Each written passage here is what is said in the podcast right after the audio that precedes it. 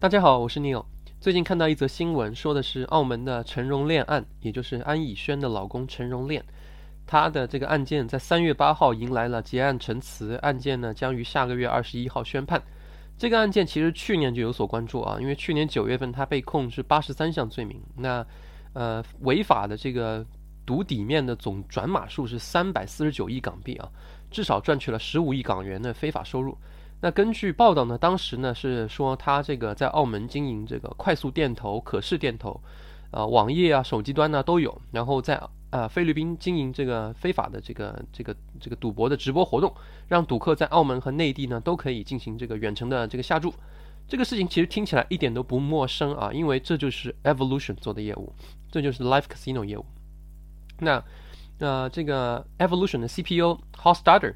曾经说过一句很经典的话，就是非常多的人认为我们做的事情很简单，就是一张赌桌加一个摄像头，没错，呃，就是这么简单。那三大叠马仔的这个老总，这个当年是叠马仔的这个老总也是这么想的，这个事情没有门槛，这个事情有没有违法，完全取决于你做事的风格和他的这个门槛的高低，你自己给你自己设置的这个门槛高低啊。如果你不想合法的经营的话，你甚至想没有竞争对手，那它确实门槛。进入的门槛没有你想象中那么高，它就是一张赌桌加摄像头加简易的这个软件支持就可以了。当然，如果你想合法的经营这个事情，像 Evolution 一样合法的经营，那么你就需要很高的运营条件了。你的运营门槛很高，你的合规门槛很高，你的技术门槛也很高。那像这个 Live Casino 这种业务，其实可以遇到的问题是相当多的，因为你二十四小时七天不断的要有游戏运转嘛，那你现场出问题的可能性就很大。你人员如何培训？游戏如何设计？如何应对突发情况？那技术上如何承承载这个流量？呃，如何承载这个下注额的流动？不断的更新这个软件，防止这个影响体验的 bug 出现？如何防止不合规的人员进进入这个游戏里？如何合法的扩展这个业务边界啊？等等，都是各种公司难以逾越的一个门槛。也正是这个原因，所以 Live Casino 的这个客户啊，基本上都是线下合规的赌场，就是正规的赌场。那为什么这些赌场不自己做这个业务，而是外包给了这个这个 Evolution 来做呢？呃，然后还要给这个 Evolution 做分成呢？就是因为这些赌场发现合规的做这个事情非常的不划算，呃，也就是说，或者说自己根本就做不来。那陈荣炼的这个德进集团业务，其实原本最早的来讲就是为各大赌场的贵宾厅拉客户嘛，那最后才涉及到各种娱乐产业啊，各种地产地产行业啊等等。呃，说一个题外话，澳门的这个赌场 的，呃，因为现在垄断的基本上是北美的各个巨头嘛，然后你可以在年报里查到他们这个呃庄家胜率是多少。那基本上澳门的老虎机为例子啊，它的庄家胜率几乎是全球最高的，也就是说，澳门的这个利润率是被拉到最最最上面了，已经最最高了，已经。这些叠马仔的大佬呢？当年做叠马仔的大佬呢？为什么觉得自己能做 live casino 业务呢？因为显然他们没有打算是合理合法的来做这个事情，也不是太在乎这个事情运营的这个水平的高低啊。再就是这个业务正好撞到了他们最擅长的一个点，就是这个业务如果你不合规的做的话，回到精髓上来讲，它是什么呢？就是个拉客的业务。那叠马仔当年负责的就是拉来赌客，然后给他们呃鼓励他们赌博，给他们放贷，对吧？澳门回归以后呢，大量的内地游客涌入澳门，使这个澳门的这个博彩行业就蓬勃发展，然后一度是超过了拉斯维加斯的。在网络时代之后呢，嗯，Live Casino 这个业务呢就形容形成了雏形啊。以前的这些大佬们啊，这些做点马仔的大佬们，啊，业务虽然已经多元化了，但是他们没有办法挑战这个线下的这个传统赌场，他们没有办法开赌场，说白了就是。所以呢，哪里又有毛利率又高又不需要重资产投入的赌场业务呢？Live Casino 就是这样的业务。所以非常非常多之前下载过这个呃盗版电影的朋友们，可能会看到片头的时候就有那个什么澳门真人美女荷官发牌等等的广告，那些就是他们做的非法的那个跨境赌博业务了，那个就是他的广告，没错。那这种宣传方式真 low 啊，没错，就是。呃，没关系，他能拉到客户就行了，这就是他们所擅长的一个一个事情，对吧？他们就擅长拉客人。那这次呢，他们都不用把人带到澳门去了，都不用把人拉到贵宾厅里去了，直接就在网上就可以操作，对吧？呃，你都不用来，直接网上电话就可以下注，那还真人在线发牌，爽不爽？赌就完事了，对吧？没有钱我再借给你，甚至还可以这个跨境借给你，妥妥的叠马仔二点零版本。毛利率呢比以前高多了啊，还有没有那么多麻烦事，也没有竞争对手，真爽。这就不难理解这个为什么总转码数超过了三百多亿港币，利润超过了十五亿，这么高的利润，就显然他们不像 Evolution 那样子，设计赔率的时候是倾向于玩家这边的。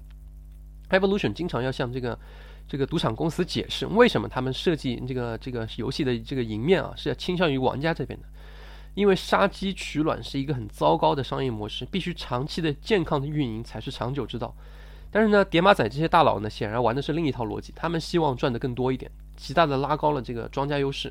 所以呢，他们知道这个事情也许也不会长久下去，所以他们也没有打算更长久的做这个事情，尽量在一个可，呃可控的这个时间里赚更多的钱。这就涉及到一个新的问题了，就是这些大佬都已经上岸了，对吧？都已经有上市集团公司了，为什么炒炒股票不行吗？买买买买地皮不行吗？搞搞赌场周边的旅游活动不行吗？这非要铤而走险搞这些非法的活动呢？那是不是他们迫于无奈做的呢？我认为更有可能是根植于他们这个 DNA 里面这个特性造成的，因为他们的发家史正是靠着这些呃灰色地带的庇护啊，这个然后拉赌客啊、放贷啊起家的，这些生意本质上是存在于灰色地带上面的，甚至有些就是违法的，只不过后期被洗白了，或者说被外包了。那举个不恰当的比喻啊，如果一个人从小习惯了这个讨价还价，即使他去买法拉利，他也觉得。要拿点东西回来才值得买，这些大佬面对这么大的诱惑，那很难把持住自己自己的，尤其是在一个新的时代背景之下，因为澳门的博彩业已经发生了变化，那过去华人的这些博彩集团已经落后于国际化的这些这个巨头巨头了啊，这些赌博集团了，这些赌场公司了。